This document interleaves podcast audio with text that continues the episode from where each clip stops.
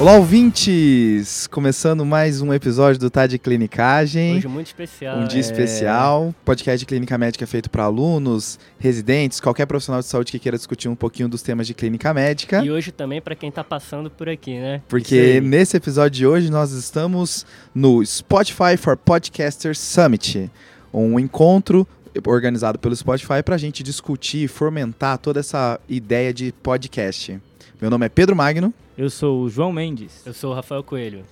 E aí, pessoal, como é que vocês estão se sentindo aqui, celebridades? Rapaz, no... tá bom, né? Assim, eu só ganhei café e água até agora, mas tá bom, né? Pelo menos dá pra forrar o bucho. Ó, o João Mendes, ele tá gravando numa sala com um microfone excelente, com fone de ouvido excelente, com ar-condicionado e tá reclamando. Pô, Essa véi. é a questão. E com o nosso amigo Paulo aqui. É, tá o Paulo aí. Um abraço aí, Paulo. É, pô, tem umas, ban- tem umas bananas também, umas maçãs aqui pra gente. O que, que você queria, João? Fala pra mim, o que, que você Ah, queria? não sei, né? Um bauruzinho. Um bauru, uma João. Então tá. coxinha, Então, a parada distância- top. A ah. distância do que a gente tá aqui pro que tá melhor seria um bauru, Um essa é a bauru, distância. Eu queria mandar um abraço aí, Fala aí, como João. sempre, para os nossos ouvintes. Um abraço especial pro pessoal de Pernambuco aí, que desde o começo ouve a gente sempre, né? Certo. Então tem um pessoal que ouve a gente lá. Um abraço aí para todo o pessoal de Pernambuco que ouve o podcast Tá de Clinicagem. É isso aí. Pois é, hoje eu falei que também é para quem tá passando aqui, porque a gente tá dentro de um estúdio e, e quem passa aqui por fora no vidro é como se fosse um aquário, né? Certo. E quem passa aqui por fora pode botar o fone de ouvido e ouvir a gente É falar uma parada besteira aqui. claustrofóbica, né? E hoje temos uma baixa, né? Temos uma ausência aqui no nosso Nossa, podcast. sentido, né? Hoje vai ser o primeiro episódio do Sem Tá de. Clinicagem sem o Fred. Eu acho um absurdo faltar esse podcast. Infelizmente. Infelizmente o. Fred não pôde vir no evento. E aí, dessa, aí nesse momento eu e o João a gente tá se olhando porque nós estamos se olhando como se a gente estivesse no filme Premonição, sabe? É, um dos dois vai ser o próximo a voltar. porque o. Rafael já faltou, o Fred está faltando. Quem- E agora, João, quem será? Eu ou você? Quem será o próximo? Vai ser eu, eu, eu sustentei uma sepse, viu? Aqui no podcast. então, quero ver passar No- por cima. O lactato chegou a aumentar, mas eu estava Exatamente. aqui, né? Tava séptico. Mas hoje não é o lactato que aumenta, né? O que que a gente Hoje, vai O episódio de hoje é um episódio especial. A gente vai tentar fazer um episódio curto sobre hipercalemia, certo? Isso, é um tema super importante, né? Hipercalemia. O que eu- uma coisa que já para começar marcando hipercalemia aí, é uma coisa que o paciente pode estar bem, aparentemente, mas Certo. pode ser extremamente grave, né? Exato. Eu já perdi um paciente por potássio alto, foi extremamente traumático esse plantão, eu lembro até hoje. É muito difícil mesmo. Não tem aquela aquela questão clínica da gente descobrir o que está acontecendo, né? O paciente normalmente chega com sintomas inespecíficos, uma Isso. dinamia, não tem é, nada que indique especificamente estar com potássio alto, com hipercalemia. E aí, às vezes, a gente é surpreendido. Uhum. Faz um exame ali no pronto-socorro ou na sala de emergência. Normalmente eles estão passando mal, ou tá na sala de emergência, ou tá no PA, e aí vem aquele potássio alto, vem o interno correndo, né? Com, a, com o exame aqui, doutor. Oito Isso. potássio, e aí dá- é aquele susto. Começando então, qual é a definição de hipercalemia? Potássio maior do que 5.5, né? Tem É. algumas variações, mas eu acho que para simplificar, potássio acima de 5.5 é um potássio alto. Com O que, é re- o que é consenso na literatura é que existe a hipercalemia grave, né? Hipercalemia severa acima de 6,5, né? Isso. Mas acima de 5,5 já é hipercalemia. Agora, marcar também que uma alteração rápida da concentração de potássio também é muito ruim. Então, tem pacientes que cronicamente já tem um potássio um pouco mais alto, né? O renal crônico é um Sim. exemplo disso. Mas aquele cara que tinha um potássio mais baixo e tem um aumento rápido, ele vai ter efeitos da hipercalemia com níveis menores. É, e por isso que aquele paciente que já está com potássio mais alto há mais tempo, doente renal crônico, Certo. às vezes ele chega, não está sentindo nada e é aquele susto, né? E a primeira coisa que a gente faz é, vamos repetir o potássio, né? E a Exato. gente sempre acha que está errado É. de cara, né? É. Não, quando eu chego em enfermaria, assim, vejo os pacientes, tem alguns exames que você bate o olho logo rápido para saber se não precisa se agoniar no começo da manhã, né? HB para ver se não caiu e potássio são coisas que eu costumo bater o olho rápido e ver e create também, né? É, por que, que a gente acha que pode estar errado o potássio? Existem causas de pseudohipercalemia. Então, Certo. o potássio laboratorial ele é muito sujeito a questões analíticas, né? Então, se a pessoa que coletou que, eh, fez um trauma muito grande no braço, ou então Um levou torniquete o tubo, muito forte, né? um torniquete muito forte, ou então levou o tubo e o tubo balançou muito, as células que estão ali sofrem algum tipo de lise, sofrem lise e o potássio aumenta E essa é a principal causa, acho, pseudo-hipercalemia. Tem outras, É. né, João? Eu lembro bem do. Tem um ambulatório que a gente passa na residência, né, na Unifesp, que é um ambulatório de doenças mieloproliferativas. Vocês lembram desse ambulatório? Sim. Não tem como esquecer. Todo mundo tem potássio alto, né? Porque os pacientes têm plaqueta de 1 milhão e 200 mil para começar a conversa. Então, é, trombocitemia acaba pode levar a, a pseudohipercalemia por conta da liberação de potássio de dentro das células. Tem algumas situações de leucostase muito grave, né? Tem acima de 600 mil, uma coisa assim bem absurda também pode elevar, né? São as situações clássicas, né? Torniquete muito forte, é, pacientes com a plaqueta muito elevada ou os leucócitos muito elevados podem fazer a pseudo-hipercalemia. Mas dando um passo à frente, a gente sabe que o paciente não é uma pseudo-hipercalemia, já é uma hipercalemia de fato. Qual é a primeira coisa a ser feita? Eletro. É. Eletro, né? Sendo bem Eletro. sucinto, né, o eletro. Né? Você desconfiou, você já faz o eletro de cara, né? Ah, estou atendendo um paciente dialítico que faltou as últimas duas sessões de diálise. O potássio dele pode estar alto? Pode, claramente. Ganhou eletro. Isso. Eu não espero o potássio chegar. Já ganho o eletro porque o eletro eu consigo mais rápido do que o Isso. potássio da gaso.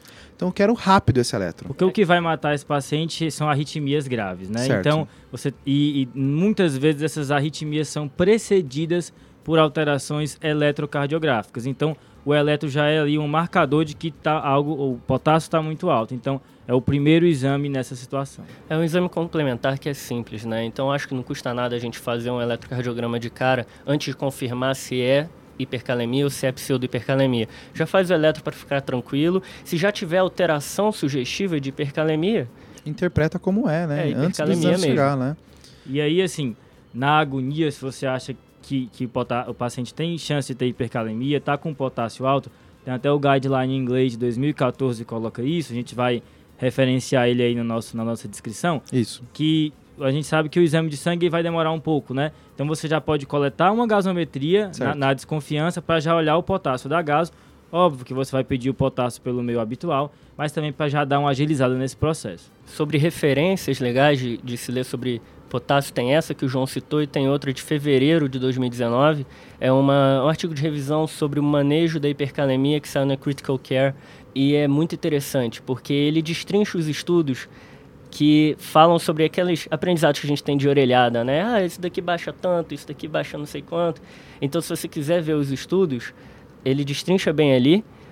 E é interessante também que são estudos que tem poucos pacientes, a maior parte deles, então você consegue ter uma visão mais crítica do assunto, se aprofundando nesse tema.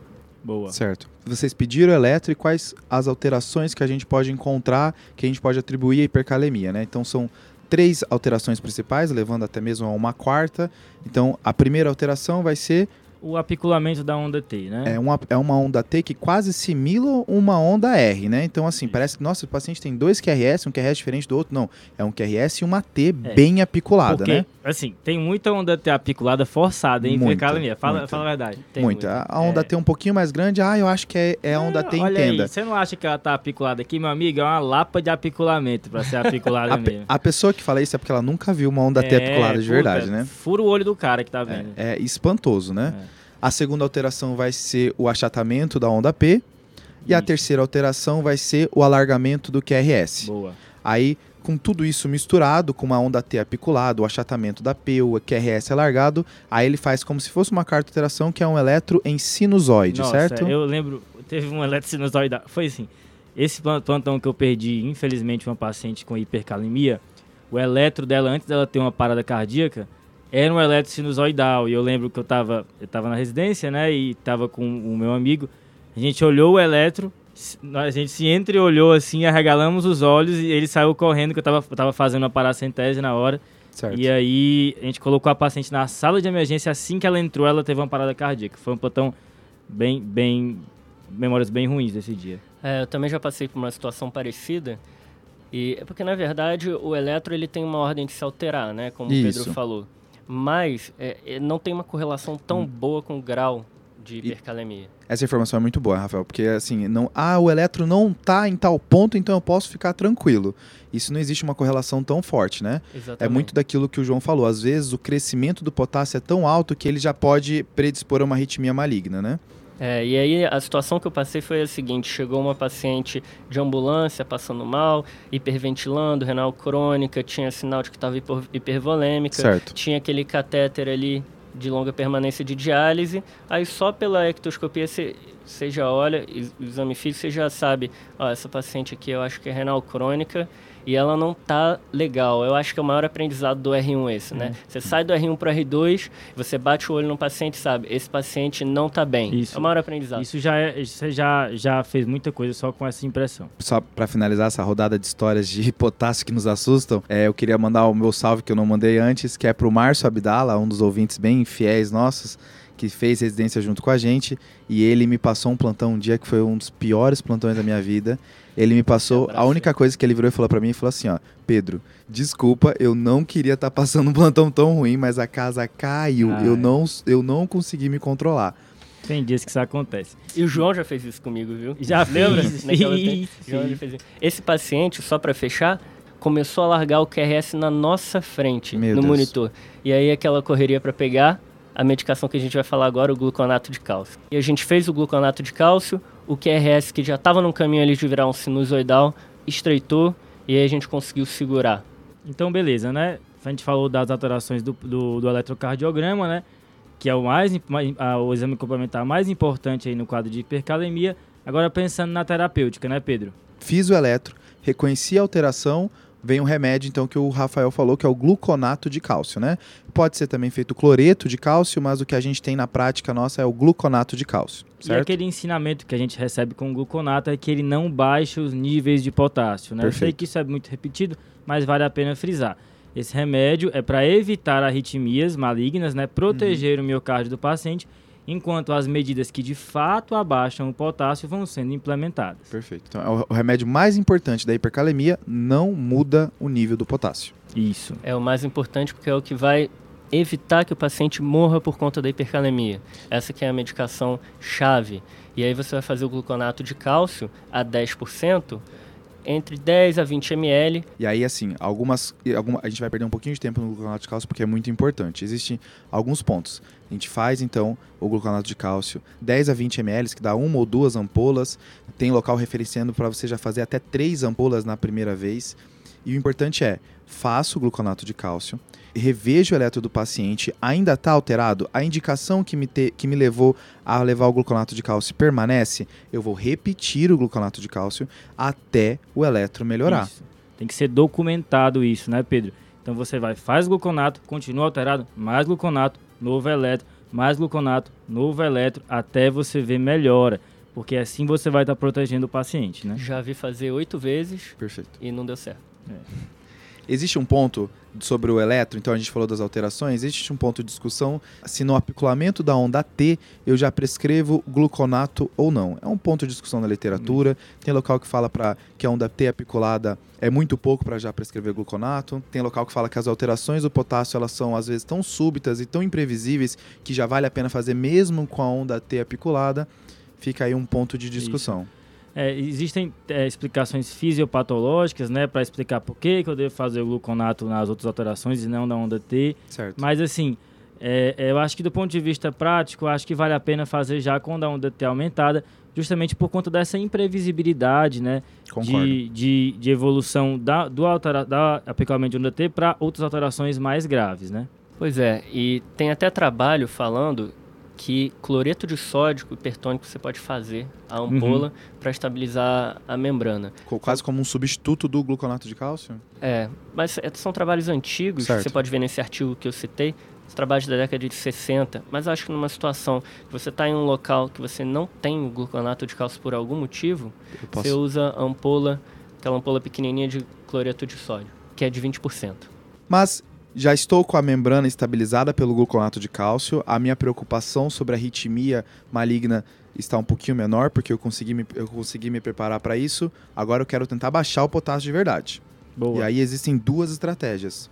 A estratégia número. A, a primeira estratégia é esconder o potássio dentro da célula, que é as técnicas de shift. Isso. A segunda estratégia vai ser de fato diminuir o potássio do corpo. Certo? O, o famoso shift, né? Você empurrou para a barriga o problema. É, por que, que é tão importante? Porque você está evitando que o paciente morra, que o paciente deteriore, Certo. até você conseguir tratar a causa que está causando a hipercalemia, eventualmente até com diálise, ou então é para que dê tempo que você baixe o potássio é, com essa outra estratégia que o Pedro falou, que é tirar o potássio do organismo pelas outras estratégias. Isso. E as medidas de shift, elas são mais rápidas, né? Então você consegue baixar esse, esse potássio mais rápido. Óbvio que a concentração corporal total de potássio vai ser a mesma, a quantidade corporal total de potássio vai ser a mesma, perdão, mas a ação do potássio é, no sangue, que é o que causa mais o problema, vai estar vai tá reduzida porque esse potássio vai estar tá escondido. E a gente tem três medidas para esconder o potássio na célula e três medidas para baixar o potássio do corpo. Falando aí das três medidas para esconder, seriam, no caso, a principal delas, né, que é a solução de glicose com insulina. Certo. Depois, a nebulização com beta-agonista. E em terceiro lugar, menos importante, aí o bicarbonato, né?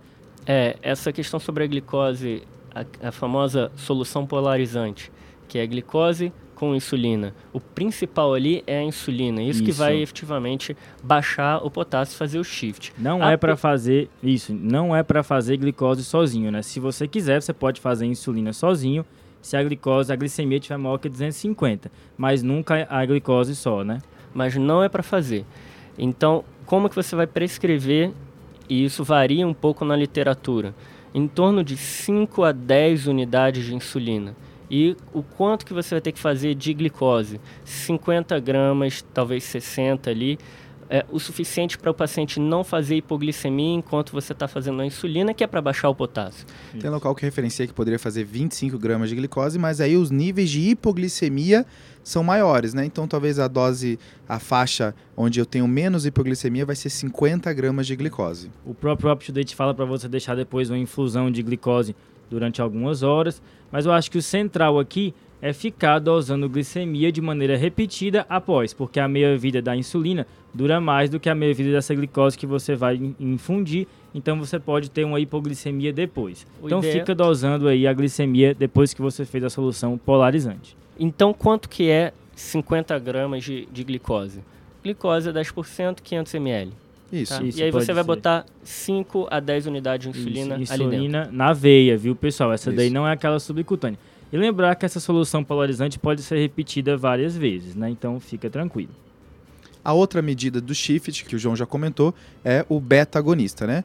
É o paciente é, prescrever a nebulização com o nosso famoso Berotec, com fenoterol, né? Doutor, eu tenho alergia e toda vez que eu tomo esse remédio eu tremo. Meu Deus, isso é a coisa mais comum, né? É. Essa é a alergia mais comum que É. tem, né?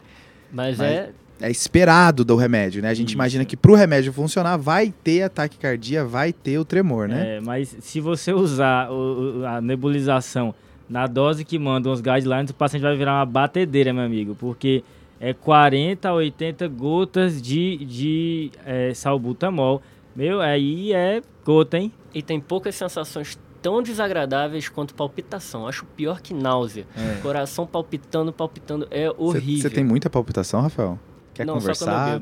A gente, pode conversar um pouco, né? Fazer uns exames se você quiser. É, mas então, a dose do- que mandam os, os guidelines é de 40 a 80 gotas de, de salbutamol, né? Dando aí 10 a 20 miligramas. Mas, assim, na prática a gente faz menos. Lembrar que essa é uma medida que não deve ser feita isoladamente, certo? A Perfeito. Você deve usar ela associada à glicoinsulina. E algumas referências falam que quando você associa essas duas terapias, você consegue ali algo próximo de 1.2 de redução de potássio no sangue. Existe até uma vantagem de associar essas duas terapias, porque o beta-2 agonista acaba fazendo um pouquinho de hiperglicemia que previne a hipoglicemia que a insulina pode fazer. Então, por isso que essa combinação ela é o ideal, né? Isso, beleza. E a terceira maneira de shift, de esconder o potássio dentro da célula, é a maneira mais polêmica, que é o bicarbonato. Isso. A princípio já tem alguns estudos mostrando que essa redução ela não é tão importante. Talvez se restringir a usar o bicarbonato apenas quando eu tiver um, um paciente com uma acidose metabólica com pH menor que 7.2, mesmo assim sabendo que a vantagem para o potássio não é tão alta. Isso. Acho que a, a- a mensagem aqui é não se confie no bicarbonato. Se Pronto. tiver alguma outra indicação, você faz, né, e tudo mais, mas não se confie nele. As principais medidas foram as duas primeiras. Pois é, se for fazer o bicarbonato, é, a solução de bicarbonato é de 8,4% e cada ml tem um MEC Isso. de bicarbonato. E aí o que algumas referências falam é fazer um MEC por quilo, né? Eu acho super alta essa dose. É. O que, vocês acham? Tem local que faz 50, 100 Macs a cada, a, e repetindo baseado na Isso, próxima é. gaso, né? Tem É, essa opção, né? Vai depender do peso da pessoa, né? Isso. Mas, particularmente, não faço muito bicarbonato. não. Acho que eu não É. lembro quantas vezes eu fiz na minha vida. E, as Foram vezes que eu poucas. fiz foram se baseando em outras coisas. Por exemplo, no contexto, teve até um post no nosso Instagram, né, do uso do bicarbonato, pensando em lesão renal aguda e outras coisas, mas por potássio especificamente, não. É, sim, pro potássio que eu tava falando. E agora, indo para o outro lado da tabela, já falamos da, da maneira de shift, indo para o outro lado da tabela, agora são as medidas que de fato vão tirar o potássio do corpo, vão jogar o potássio para fora. A gente vai ter três medidas, certo? Uma Boa. delas é a furosemida. Isso. A furosemida que é um diurético que causa caliurese e é super importante Caliurese. Gostou? É, não, o, cara, o cara veio Não, preparado. repete aí, caliurese. Caliurese. Estudou Um, muito, dois, hein, três, bicho? Caliurese. Caliurese. Bota, Manda aí, caliurese. E aí, fala da furo. É, a furosemida é, é um diurético muito importante. E é por esse motivo que quando o paciente chega no pronto-socorro, ele tem qualquer problema renal e te fala isso, você tem que perguntar da diurese dele. Ainda mais o paciente que é renal crônico dialítico, que muita gente acha que todo renal crônico dialítico não urina, né? Exato. Então é importante para quem está começando, quem está no internato ainda, no início da residência, saber que o dialítico também pode urinar, principalmente no início da, Isso. da doença dele dialítica. A longo prazo são dois dialíticos diferentes, né? São um dialítico que tem uma diurese residual e um dialítico que não tem diurese residual. Isso é bem importante, assim. Porque o, o dialítico que tem diurese residual, ele vai controlar melhor o potássio nessas situações em que eu posso prescrever furosemida, ele vai controlar melhor o metabolismo do cálcio, ele chega com um peso seco melhor para a próxima diálise. Então são pacientes que, por mais que sejam parecidos, eles têm, eles são grupos bem diferentes. E marcar aí que a gente tem que pensar na volemia do paciente, né?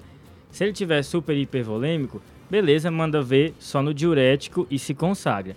Agora, lembrar de corrigir a hipovolemia se for o caso, porque você não vai conseguir trocar o, só- o sódio pelo potássio lá no néfron se você não tiver com volume arterial efetivo adequado, certo? Então, corrige é, a hipovolemia do paciente nesse cenário. Então, um paciente que fez uma hipercalemia por uma lesão renal aguda, por uma pré-renal, esse Meu paciente Deus. eu tenho que corrigir a pré-renal para eu poder tentar corrigir a, furose- a, a hipercalemia. Por exemplo, essa paciente que acabei perdendo no meu plantão era uma paciente que tinha um volume arterial efetivo cronicamente reduzido, que era uma paciente com insuficiência cardíaca. E além Certo. disso, ela tinha inibição do eixo renina-angiotensina-aldosterona, que esses pacientes fazem, faz parte da terapia. E fez uma lesão renal aguda nesse contexto. E aí acabou evoluindo ao óbito. A segunda medida, então a primeira medida vai ser o diurético, que aí a gente pode fazer de 40 miligramas, tem local fazendo já 1 miligrama quilo, vai depender muito dos status volêmicos do seu paciente. A segunda medida que vai tirar o potássio do corpo aí é roubar, né? Roubar. é lá colocar um, um catéter de diálise e tirar na força Que- o potássio, né? Potassiectomia, né? É, exato, né? É então, assim, existe até a recomendação de que se, se estivermos diante de uma hipercalemia grave, que é a- o potássio acima de 6,5, já vale a pena a gente já convocar a nefrologia para a gente poder estar preparado para isso, né? Boa. Idealmente, assim, pode já convocar na primeiro potássio, no segundo potássio pós-medidas que veio alto, aí é com certeza, não Boa. tem nem dúvida. É, diálise é o mais efetivo, né? Vai tirar mesmo com a mão, literalmente. então é uma medida importante aí pra gente lembrar. A Perfeito. terceira medida que retira potássio do corpo vai ser, vão ser as resinas de troca, né? A mais famosa é o polistireno sulfonato, que pode ter de sódio, de cálcio, que a gente mais tem no Brasil vai ser o de cálcio, que é chamado de Sorcal, né? Esse tem uma polêmica recente, né, Rafael? Aí é polêmica. É, o UpToDate já colocou a atualização Certo. sobre o Sorcal. É, existe um estudo recente que causa aumento de problemas gastrointestinais relacionados à perfuração, ulceração e, inclusive, duas vezes mais o risco no paciente que usou a resina de troca Sorcal do que não usou. Então, o UpToDate já considera proibitivo usar o Uhum. Sorcal. Não use. Esses são dois estudos observacionais, né? Mas a princípio já se esperava isso. E, e existe uma outra questão que o Sorcal ele demora às vezes três dias, cinco dias para fazer efeito. Na Que- emergência, que, na né? emergência não é o que a gente quer. Então a gente precisa de um pouquinho mais de velocidade na emergência. Então o Sorcal não tem muito benefício. É, Existem outras resinas de troca, como o ciclosilicato de zircônio. Leu, né? Não, não, isso tá decorado, João. Isso tá decorado. Au- é, o podcast é áudio, ninguém tá sabendo Ah, nada. É, tudo blind, grava de venda. Certo. E também tem o patiromer, né? São outras duas resinas É de troca. francês isso aí? É francês, é. O- são duas resinas de trocas que vão retirar o potássio do trato gastrointestinal faz- através da troca pelo ou por, ou por hidrogênio ou por sódio.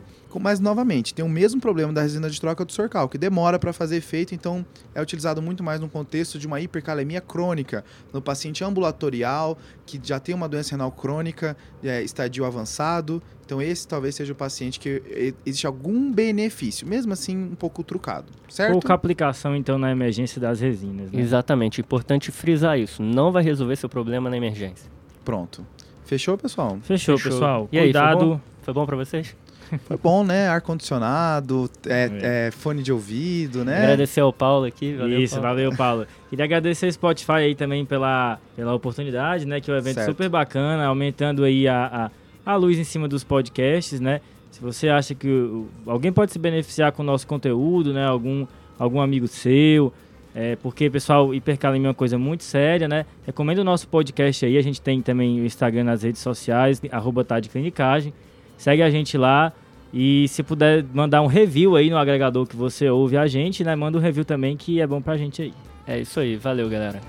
Valeu, Valeu, pessoal. valeu, valeu, valeu, valeu, valeu.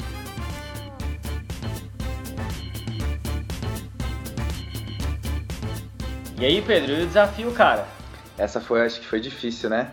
A pergunta do desafio era qual a situação no diabetes em que as sulfanilureias viram primeira escolha, né? Ultrapassam a sagrada metformina, certo? Uma galera mandou aí, né?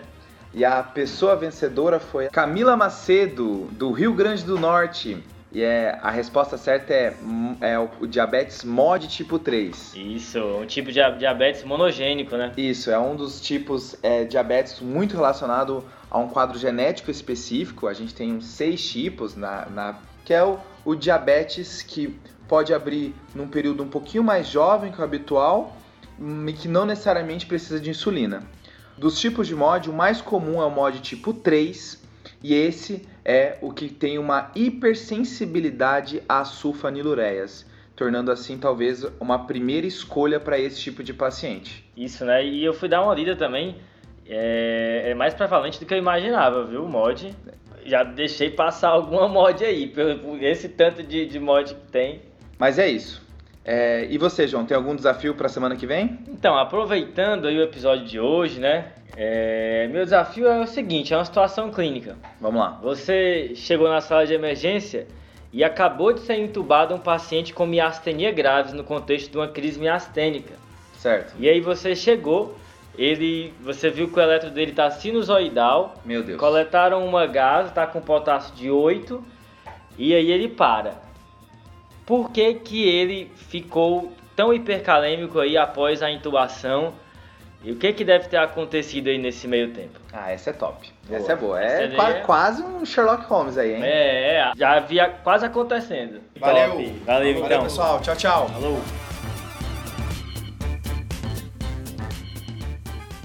Esse podcast deve ser utilizado para educação médica e não como recomendação. Para isso, procure o seu médico.